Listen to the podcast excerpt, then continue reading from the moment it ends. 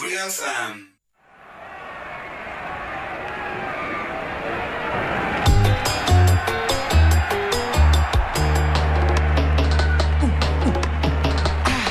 Schönen guten Abend. Mein Name ist Rudi Kargus. Viel Spaß mit dem Herrengedeck mit Andreas Kulik.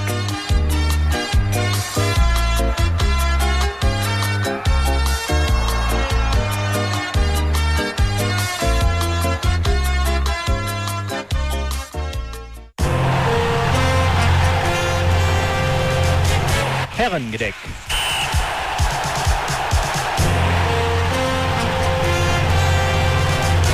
Fußballkultur. Mit Musik.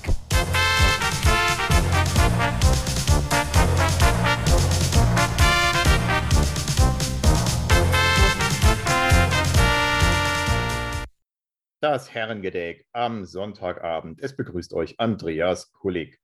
Heute bei mir zum Gespräch Bernd M. Bayer, einer der bekanntesten Fußballautoren Deutschlands. Bernd M. Bayer arbeitete als Redakteur bei einer Tageszeitung, studierte dann Politik und Volkswirtschaft und war schließlich über Jahrzehnte verantwortlicher Lektor im Verlag Die Werkstatt.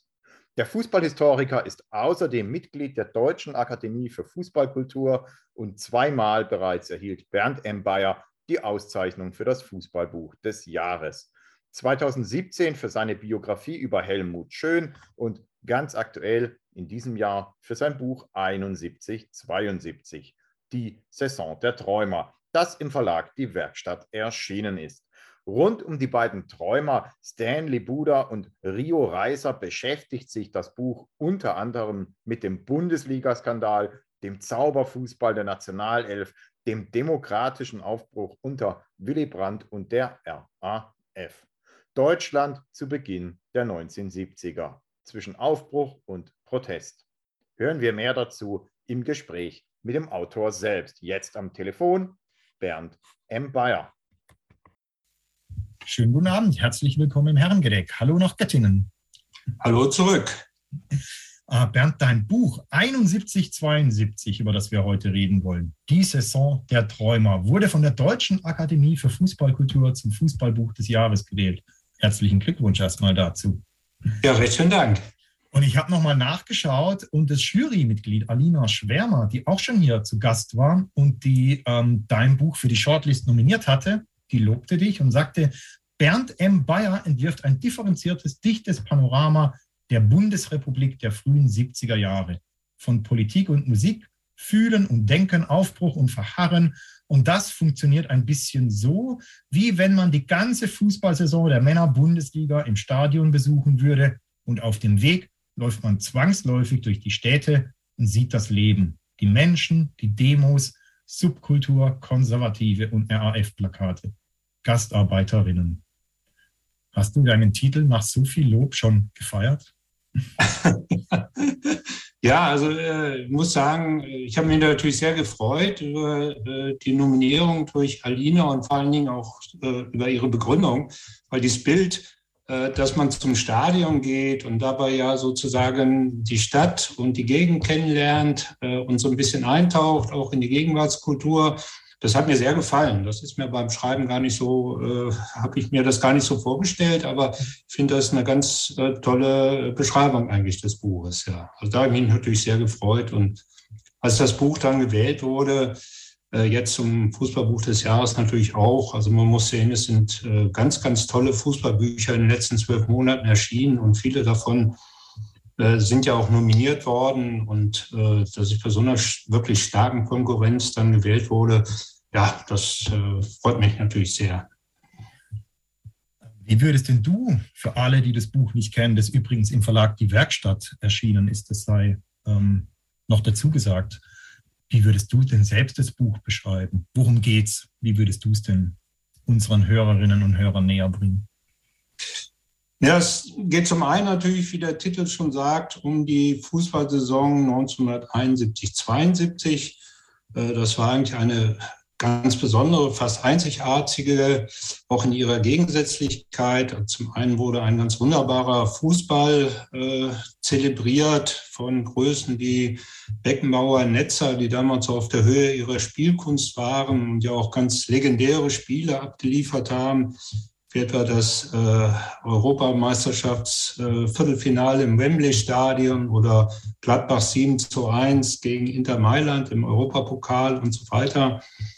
Also das war sozusagen die helle Seite des Fußballs damals, gab aber auch eine dunkle Seite. Diese ganze schöne Vorführung auf dem Rasen äh, wurde sozusagen überschattet von der Aufdeckung des Bundesliga-Skandals am Ende der Saison davor sind einige Spiele verschoben worden, in dem Spielern heimlich Geld zugesteckt wurde, damit sie halt äh, bewusst Spiele verlieren gegen Abstiegskandidaten.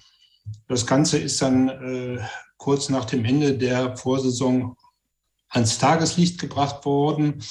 Und die Aufdeckung dieses Skandals durch Vernehmungen, durch Spieler, die verhört wurden und durch Einsetzung von äh, DFB-Bundesgericht etc., die zog sich so durch die ganze Saison. Und das war der bis dahin und wahrscheinlich bis heute schlimmste Skandal äh, des deutschen Profifußballs und hat damals den Fußball eine ganz tiefe Glaubwürdigkeitskrise gestürzt. Das ist sozusagen die fußballerische Seite. Äh, das wäre eigentlich schon interessant genug, das zu erzählen. Was ich halt bemerkt habe, als ich diese Saison recherchiert, recherchiert habe, da geht das dann so ein bisschen in meine eigene Biografie rein. Was mir selber kam, im Grunde Erinnerungen an die politischen Ereignisse jener Zeit. Das war halt eine sehr turbulente äh, gesellschaftliche Umbruchsepoche.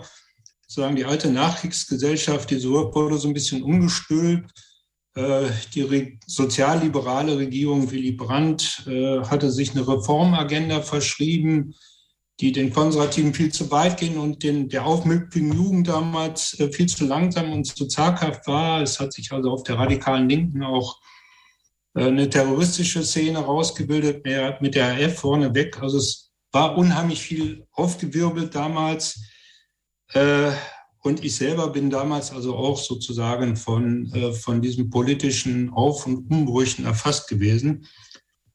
Äh, und habe dann in der, als ich das dann nochmal mir genauer jetzt angeschaut habe, habe ich dann schon gesehen, dass da unglaublich viel und dramatische Ereignisse parallel zur Saison gelaufen sind und sich also auch gegen Saisonende, so im Frühjahr 72 sozusagen alle ihren Höhepunkt hatten, zeitgleich. Da kommen wir vielleicht nochmal genauer drauf. Jedenfalls was, war das so der Grund, wo ich gesagt habe, also eigentlich kann man die Saison nicht auf den Fußball beschränken. Man muss im Grunde das gesellschaftliche Umfeld mitbeschreiben, all die Dramatik, die da geherrscht hat. Äh, nicht unbedingt, um jetzt konkrete Verbindungen zu finden. Es hat natürlich immer Wechselbeziehungen gegeben, die kann jeder sich selber äh, da raussuchen. Äh, also das war einfach eine spannende Zeit, die ich versucht habe, da ganz konkret Spieltag für Spieltag zusammenhängend zu beschreiben. Lass uns gerne mal dabei bleiben und noch ein bisschen tiefer reinschauen. Ich habe ein Zitat von dir gefunden. Du selbst hast dein Buch oder von deinem Buch gesprochen als ein vielschichtiges Drama in einer Welt, die brodelt. An welchen Stellen hat es denn damals besonders gebrodelt? Ja, es herrschte ja da schon seit einigen Jahren der Vietnamkrieg, also die, die Invasion oder die äh, Intervention äh, der Amerikaner in den vietnamesischen Bürgerkrieg die damals sehr, sehr viele Menschen aufgewühlt hat, äh, weil er sehr brutal, gerade auch von Seiten der Amerikaner geführt wurde, Millionen Ziviltote es da gegeben hat. Äh, das war so die eine Sache. Innenpolitisch hatte man noch zu tun mit der Jugendbewegung. Also die wurde ja ausgelöst. Zunächst mal war das eine kulturelle Revolution, die so durch die Rock- und Beatmusik erstmal entstanden ist. Da kam dann das Ganze, kriegte in den mit der 68er-Bewegung, der sogenannten außerparlamentarischen Opposition, der APO, so eine politische Komponente, wo das sehr stark nach links driftete. Und das alles war also 71, also Anfang der 70er Jahre noch sehr virulent. Das zerbröselte teilweise, teilweise bildete sich was Neues heraus. Aber auf jeden Fall war diese Art von Aufmüpfigkeit und Rebellion gerade unter den Jüngeren der Gesellschaft noch sehr präsent. Mhm. Wenn du jetzt, du hast von deiner eigenen Biografie ja schon angesprochen, wenn du jetzt von der persönlichen Seite daran gehst, was waren denn für dich die politischen, aber auch die sportlichen Höhenpunkte, Höhepunkte, Verzeihung, beziehungsweise die einschneidendsten Ereignisse der Jahre 71, 72? Naja, da muss ich unterscheiden zwischen sozusagen meiner persönlichen Erinnerung an das, was ich damals gedacht und gefühlt habe und dem, wie ich das heute sozusagen in der Rückschau, in der historischen Schau sehe. Also damals als Zeitzeuge äh, habe ich eigentlich äh, das gar nicht mal so was Besonderes. Es war natürlich was Tolles, diese, Auf, diese Aufbruchstimmung, dieser politische Umbruch, diese Opposition, die man äh, gegen das Spießertum damals entwickelt hat. Äh, aber die historische Dimension des Ganzen war einem eigentlich nicht klar. Also es gibt so ein paar Kernpunkte, die ich in der Rückschau sagen würde, äh, die einfach historisch waren. Das war die Ostpolitik von Willy Brandt, für die der ja auch den Nobelpreis erhalten hat. Äh, es war die tiefe Zerrissenheit zwischen den konservativen und den linksliberalen Lager in Deutschland, das also viel, viel tiefer war, als es heute war. Also Willy Brandt wurde damals in einer, von, in einer Wortwahl angegriffen, in einer Terminologie von der oppositionellen CDU, CSU, wie man sie heute nur bei der AfD vermuten würde. Sie wurde als Verräter, als Kommunist, als Volksfront-Propagandamensch äh, dahingestellt. Also es war ziemlich schlimm. Und dann gab es natürlich ein Ereignis äh, bei den Olympischen Sommerspielen 1972, als äh, palästinensische Terroristen äh, das olympische Dorf überfallen haben und die israelischen Sportler als Geiseln genommen haben. Das war natürlich ein ganz, ganz schlimmes Ereignis, wo sich so äh, Politik und Sport dann auch direkt begegnet sind. Äh, und das berücksichtige ich in dem Buch ja auch sozusagen am Ende. Im Buch nehmen zwei Personen eine, ja, in einem Roman würde man sagen, eine Hauptrolle. Hier sagen wir mal eine tragende Rolle ein, nämlich Stanley Buda und Rio Reiser. Warum gerade diese beiden? Ja, ich habe ja eine vielschichtige Saison zu erzählen und ich versuche das äh, dann auch sozusagen die, die Zeitumstände oder die Gefühle, die damals so äh, auch unter den gerade etwas jüngeren Menschen herrschten, runterzubrechen, auch auf eine äh, subjektive persönliche Ebene. Und ich habe mir zwei Personen rausgesucht, äh, die, bei denen erstens viel passiert ist in dieser Zeit. Äh, das muss ja so sein. Äh, die aber auch auf der anderen Seite ganz gegensätzlich sind. Also ich habe die, die tauchen so im Untertitel als Träumer auf. Das sind also die beiden Hauptträumer. Es gibt noch andere in dem Buch, auch Albträumer. Äh, aber das sind so die beiden, die sich so ein bisschen wie so ein roter Faden durchs Buch ziehen. Das ist einmal Stanley Buda, der damals mit Schalke eine glänzende Saison gespielt hat äh, gleichzeitig aber auch verwickelt war in den Bundesliga-Skandal, also auch da die Ambivalenz, die im Fußball insgesamt herrschte. Äh, und äh, auf der anderen Seite äh, war es, äh, ist es Rio Reiser, der mit Fußball gar nichts am Hut hatte.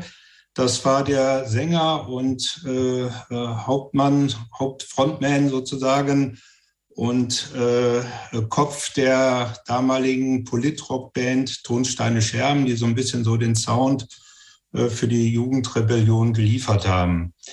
Äh, das waren ganz gegensätzliche Typen. Also äh, Stanley Buda äh, war so eher derjenige, der äh, die, die Bürgerlichkeit, die Beschaulichkeit liebte, die Geborgenheit der Zechenaussiedlung, die Vertrautheit der kleinen Familie und der auch träumte von einer, von einer heilen, schönen Fußballwelt. Und auf der anderen Seite Rio Reiser, der also von dem großen Aufbruch träumte, von, einer, von einem Umsturz, von einer besseren, gerechteren, schöneren, friedlicheren Gesellschaft, in der er auch sozusagen sein Schwulsein, er war ja homosexuell, was ganz Normales ist und nicht irgendwie was Verfolgtes oder Verfemtes.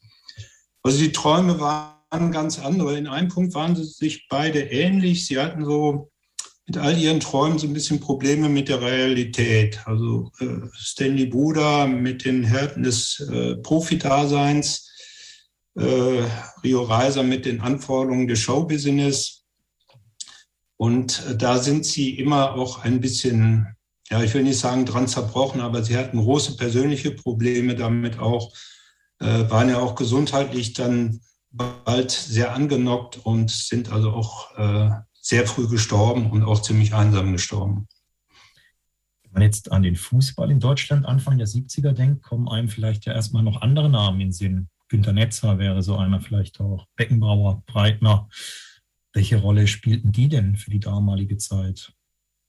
Ja, das waren natürlich die großen Leitfiguren. Äh, die wollte ich jetzt äh, nicht sozusagen als, die konnte man nicht so sehr als Träumer nehmen und ich wollte sie auch nicht so als Hauptfigur nehmen, weil sie war mir einfach zu glatt und zu stark auf den Erfolg orientiert und äh, die Ambivalenzen dieser Zeit kann man an solchen Figuren nicht so gut klar machen. Aber sie waren natürlich beherrschende Figuren zu der Zeit. Äh, zum einen aufgrund des schönen Fußballs, äh, den sie spielten, aber auch, weil sie sozusagen die Prototypen der neuen Profigeneration darstellten. Äh, damals spielt ja so die erste echte Profigeneration in Deutschland, wobei man jetzt von einem echten Profitum, da muss man also Abstriche machen. Die Gagen, die, die lagen bei von DFB vorgeschriebenen 1200 Mark maximal. Dafür sind Beckenauer Netzer wahrscheinlich nicht angetreten, aber die Masse der Profis schon. Äh, sie standen also auch äh, für ein sehr starkes Selbstbewusstsein. Da waren sie etwas geprägt äh, durch die Jugendbewegung. Sie war nicht mehr sozusagen, sie verfolgt nicht mehr so die brave Elf-Freunde-Mentalität der Herberger-Generation oder der Fritz-Walter-Generation, sondern sie waren eher individualistisch und hedonistisch äh, eingestellt, spielten vor allen Dingen für sich selber, äh, hatten eine ziemlich große Klappe und äußerten sich also auch sehr offen äh, über das, was ihnen gefiel im Verein und das, was ihnen nicht gefiel. Also äh, Uli Hoeneß hat damals bestimmt äh, in dieser Saison alleine zehnmal verkündet, er wolle sich jetzt einen anderen Verein suchen, weil die Bayern ihm zu wenig Geld äh, anbieten würden. Äh, das hätte er wahrscheinlich später als Manager keinem Spieler mehr durchgehen lassen.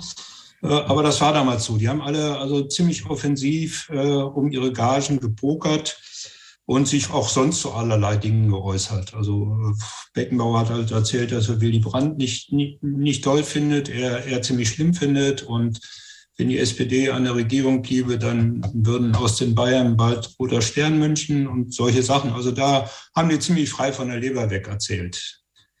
Und wir bleiben jetzt hier im Herrengedeck mal bei der musikalischen Politikone, machen ein bisschen Musik. Hier sind Tonsteine Scherben mit ihrem Frontmann Rio Reiser. Der Traum ist aus und danach keine Macht für niemand. Der Traum ist aus.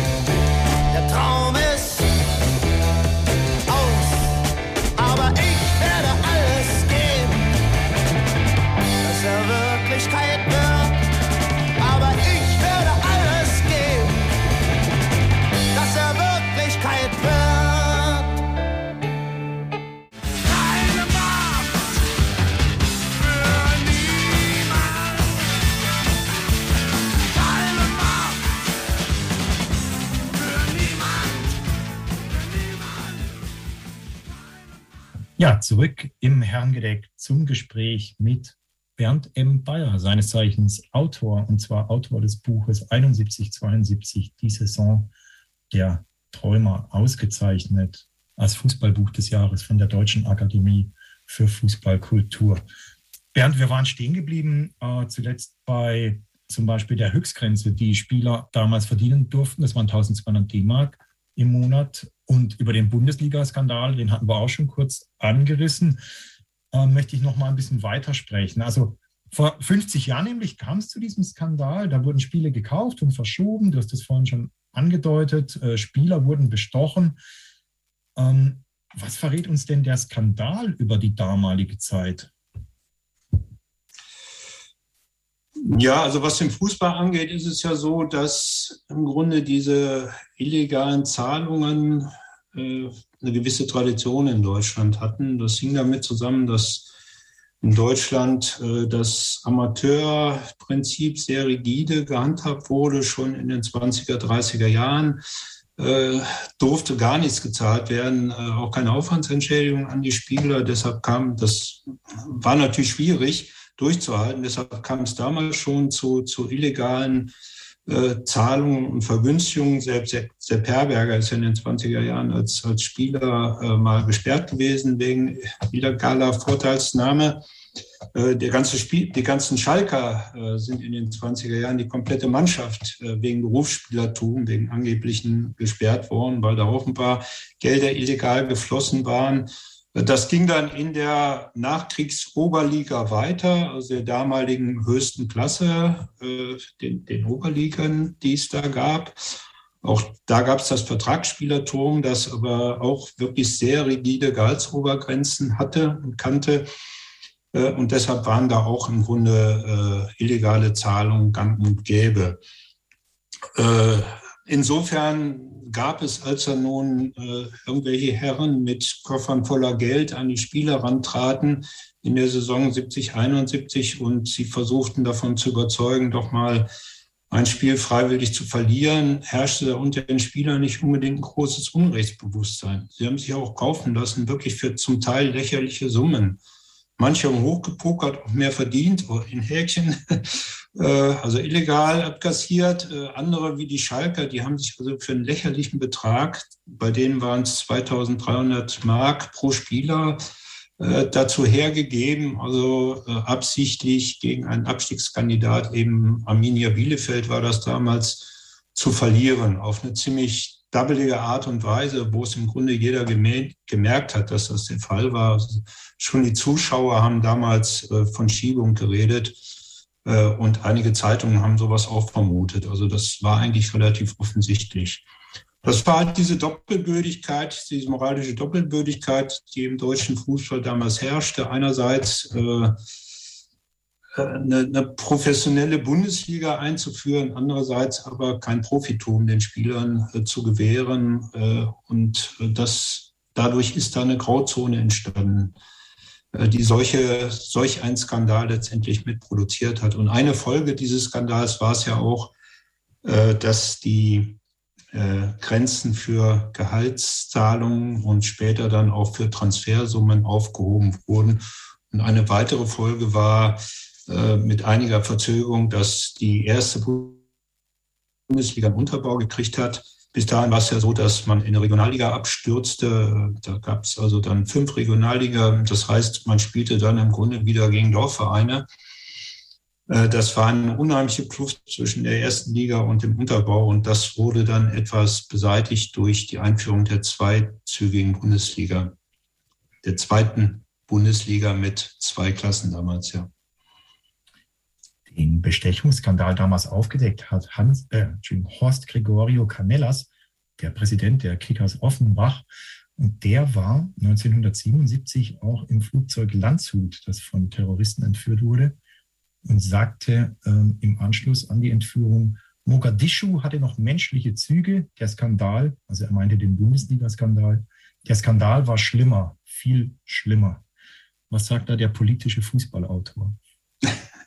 Ja, das ist natürlich erstmal sehr unverständlich, äh, weil diese Entführung des, des äh, Landshut-Flugzeugs, das war natürlich eine fürchterliche Tat, äh, die weltweit Aufsehen erregt hat. Und beim Bundesliga-Skandal sind immerhin keine Menschen zu Tode gekommen. Auf der anderen Seite muss man sich, glaube ich, die persönliche Situation von Canellas vor Augen führen. Also als er nun merkte, mit Kickers Offenbach war er selber Abstiegskandidat, äh, dass da was im Busche ist, hat er versucht, äh, den DFB davon zu überzeugen, dort zu intervenieren bzw. zu recherchieren, hat ihm erste Hinweise gegeben. Da ist er auf taube Ohren gestoßen und auf verschlossene Türen und daraufhin hat er selber angefangen zu recherchieren, indem er Spielern gegnerischer Mannschaften Scheinangebote gemacht hat, äh, also ihnen Geld angeboten hat äh, zum Schein, damit sie gegen Kickers offenbar verlieren. Äh, das Ganze hat er auf Tonband aufgenommen, hat das dann nach dem Ende der Saison, als sein Verein abgestiegen war, der Öffentlichkeit präsentiert. Und das war dann so der Urknall des Skandals. Er ist dann aber nicht als Aufklärer gefeiert worden, sondern als Nestbeschmutzer äh, verunglimpft worden. Äh, der erste, der vom DFB auf Lebenszeit gesperrt war, das war Canellas. Äh, und äh, er sah sich auch von Seiten der Fans, äh, die das alles nicht wahrhaben wollten, mit Beschimpfungen auch bis hin zu Morddrohungen konfrontiert. Er ist in seinem eigenen Verein, der so, ein bisschen sein Lebenswerk war, äh, angegriffen worden, er hat dann auch schnell das Präsidentenamt niedergelegt. Also das waren fürchterliche Monate für ihn, in denen er sehr, sehr viel mitgemacht hat und seine Familie auch. Und ich glaube, so, das muss ihn über Jahre tief getroffen und verletzt haben. Also nur so kann ich so eine Äußerung äh, interpretieren im Nachhinein. Seit dem Bundesliga-Skandal hat nicht nur der Fußball, sondern auch die Gesellschaft eine rasante und äh, vielleicht in Teilen auch unerwartete Entwicklung genommen. Fällt dir jemand ein, der die Rollen von Stanley Buda und Rio Reiser heute ausfüllt? Oder ist das vermessen, überhaupt äh, die Frage zu stellen, ob das äh, machbar oder auch nötig ist?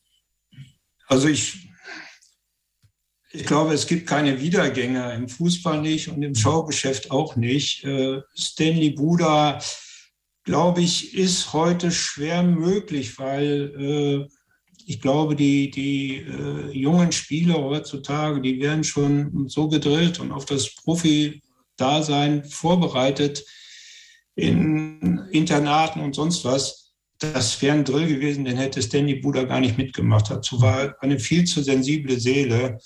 Ich glaube, er hätte lieber irgendwie in der Bezirksklasse gespielt, als dass er sich das angetan hätte. Denn das war im Grunde sein Leben. Er wollte nur Fußball spielen und sich da nicht irgendwelchen Zwängen und Disziplinen unterwerfen. Und er wollte auch gerne in seinem Ort halt in Schalke spielen und nicht irgendwo anders.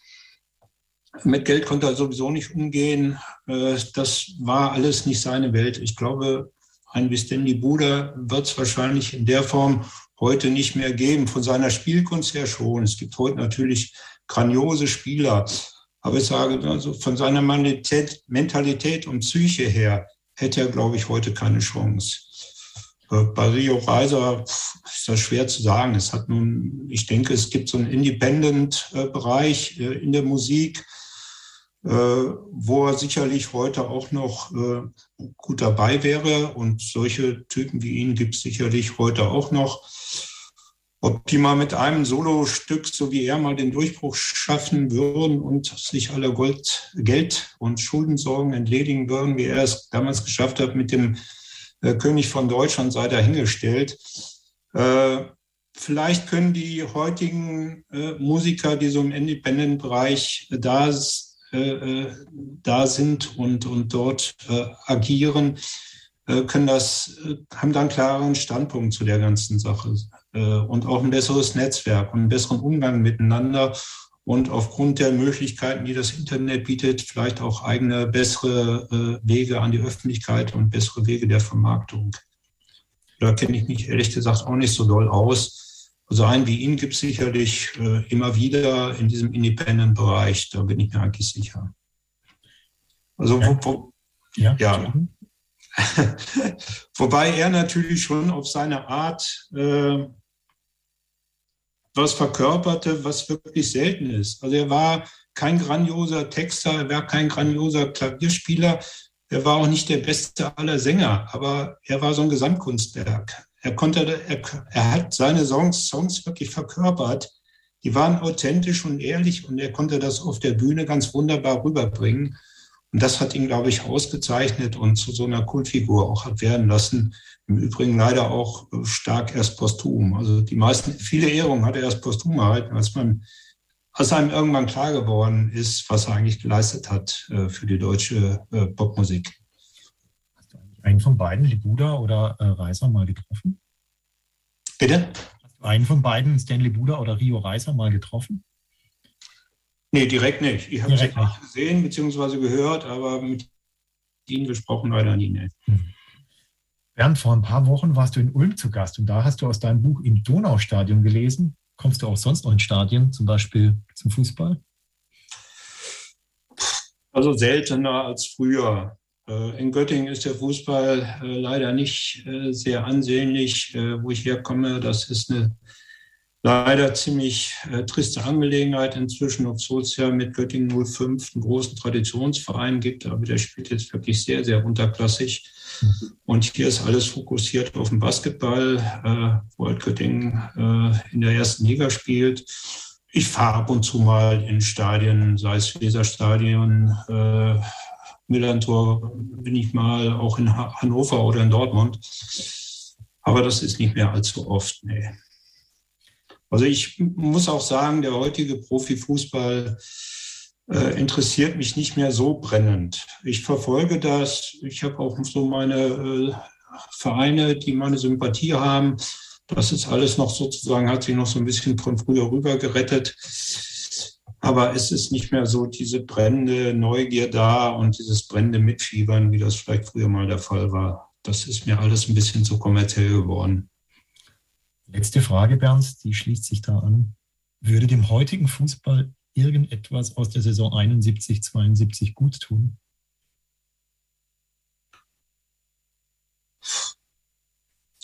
Also man, man darf natürlich jene Zeit auch nicht nostalgisch verherrlichen. Das, die haben tollen Fußball gespielt. Und was ich super fand damals ist, äh, was ich schon erwähnt habe, dass die, dass die Spieler sehr selbstbewusst auch auf dem Platz äh, eigene Fußnoten dort gesetzt haben und äh, sich manchmal auch über die Anweisung des Trainers äh, hinweggesetzt haben, weil sie einem Impuls gefolgt sind äh, oder einer Emotion gefolgt sind. Ich fand es gut, dass sie sich sehr offen und sehr authentisch geäußert haben gegenüber der Presse und den Medien. Sie waren noch nicht so glatt geschliffen in ihren Statements, wie sie es heute sind, jedenfalls größtenteils, sondern sie war da sehr offen und ehrlich. Äh, man muss auf der anderen Seite natürlich sehen, auch wenn das alles damals im Hinblick auf Kommerz bescheidene Ausmaße hatte, es wurde aber sozusagen damals auch die Weichen gestellt in die Richtung, in die das heute gegangen ist. Also heute sind ganz andere Summen die gezahlt werden. Aber das ist, sage ich mal, eine normale Entwicklung, die man im Showgeschäft auch hat. Also äh, für das Geld, was die, für das die Beatles aufgetreten sind, würde heute Madonna nicht mehr in der Taxi steigen. Und äh, das ist eine Entwicklung, die damals natürlich eingesetzt hat. Damals haben sich die Leute fürchterlich aufgeregt, äh, wenn jemand ein Millionenangebot, also Millionen, eine Million äh, aus Spanien hatte und Netzer, dem dann auch gefolgt ist und später Paul Breitner. Äh, das ist für heute eine lächerliche Summe, aber im Grunde ist das damals der Mechanismus, der damals eingesetzt hat, der auch gar nicht zu verhindern war. Und ich finde auch heute die Summen eigentlich nicht das eigentlich Schlimme sondern die Unterschiede, die damit äh, produziert werden zwischen den Vereinen. Äh, weil einige Vereine halt unglaubliche Gelder zahlen können und damit eine echte Konkurrenz unter den Vereinen gar nicht mehr möglich ist. Und das finde ich eigentlich das Schlimme und das Gefährliche am heutigen Fußball, dass kein echter Wettbewerb mehr da ist. Und ganz schlimm sieht man es ja einfach in der deutschen Bundesliga, wo die Bayern ein Abonnement haben und überhaupt nicht absehbar ist, dass das jemals endet. Also ich fürchte, sie kriegen jetzt die zehnte Meisterschaft und die nächsten zehn werden es dann auch sein. Äh, wer, wer soll das stoppen? Dazu sind die Unterschiede einfach äh, viel zu groß. Es sei denn, sie wandern mal in der Europa League ab. Und ich weiß nicht, ob ich das schlimm finden würde. Äh, also das, das ist so das, sage ich mal, diese Ambivalenz auch. Einmal ist das damals gerade in der Rückschau alles unheimlich schön und sympathisch mhm. und urwüchsig gewesen der anderen Seite sind damals aber auch Weichen gestellt worden, die in die heutige Richtung gegangen sind. Und wer jetzt nochmal zurückschauen möchte, ob sein Blick nostalgisch verklärt oder doch äh, glasklar ist, dem sei nochmal das Buch 7172, die Saison der Träumer von Bernd M. Bayer, das im Werkstattverlag erschienen ist, ans Herz gelegt. Bernd, vielen Dank fürs Gespräch. Danke. Ja, ich danke auch, dass ich hier in deiner Sendung äh, das Buch ein bisschen erläutern konnte. Dankeschön. Grüße nach Göttingen. Schönen Abend noch. Tschüss. Tschüss. Ja, soweit also Bernd M. Bayer im Gespräch im Herrengedeck heute Abend. Und hier sind natürlich noch einmal die Scherben Schritt für Schritt ins Paradies. Ich bin aufgewacht und hab gesehen.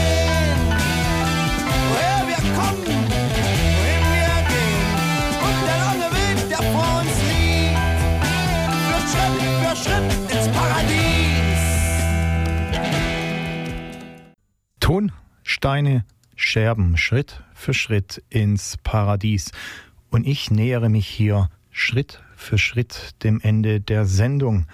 Das war das Herrengedeck am Sonntagabend auf FreeFM für euch mit dem Autor Bernd M. Bayer, Verfasser des Fußballbuchs des Jahres 71, 72, die Saison der Träumer, in dem er über die Bundesrepublik zu Beginn der 1970er schreibt und das Ganze verknüpft mit Fußball und festmacht vor allem an den beiden Personen Stanley Buda und Rio Reiser. Das Gespräch mit ihm habe ich übrigens kurz vor der Sendung aufgezeichnet. Das nächste Herrengedeck gibt es erst wieder im kommenden Jahr, dann also 2022 im Januar. Ähm, ja, ich weiß gar nicht, ob ich da schon einen guten Rutsch wünschen soll oder schöne Feiertage. Scheint mir doch noch alles ein bisschen hin. Daher wünsche ich wie immer erstmal einen schönen Abend. Ich sage euch, dass ihr die Sendung wie alle anderen auch nachhören könnt auf www.freefm.de oder ihr könnt auch nachschauen auf herrengedeck.blogsport.de. Zum Abschluss ganz passend, nicht nur zur Sendung, sondern auch zum Ende, dem wir hier entgegentaumeln, nochmal Tonsteine scherben und zwar mit Feierabend. Bleibt dran, es kommt gleich noch Jazz in, aber erst die Scherben. Macht's gut. Tschüss, sagt Andreas Kulik.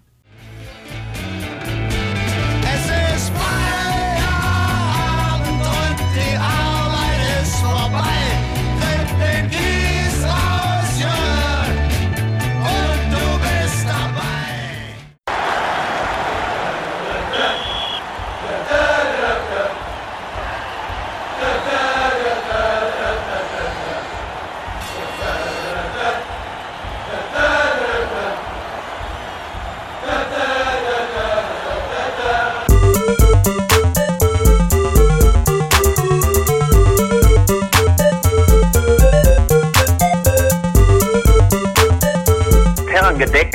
Herrengedeck. Herrengedeck. Herrengedeck. Herrengedeck. Herrengedeck. Das Größte, was es gibt in Deutschland mit Andreas Kulik. Andreas Kulik. Andreas Kulik. Andreas Kulik. Mit Andreas Kulik. Herrengedeck auf Radio Free FM.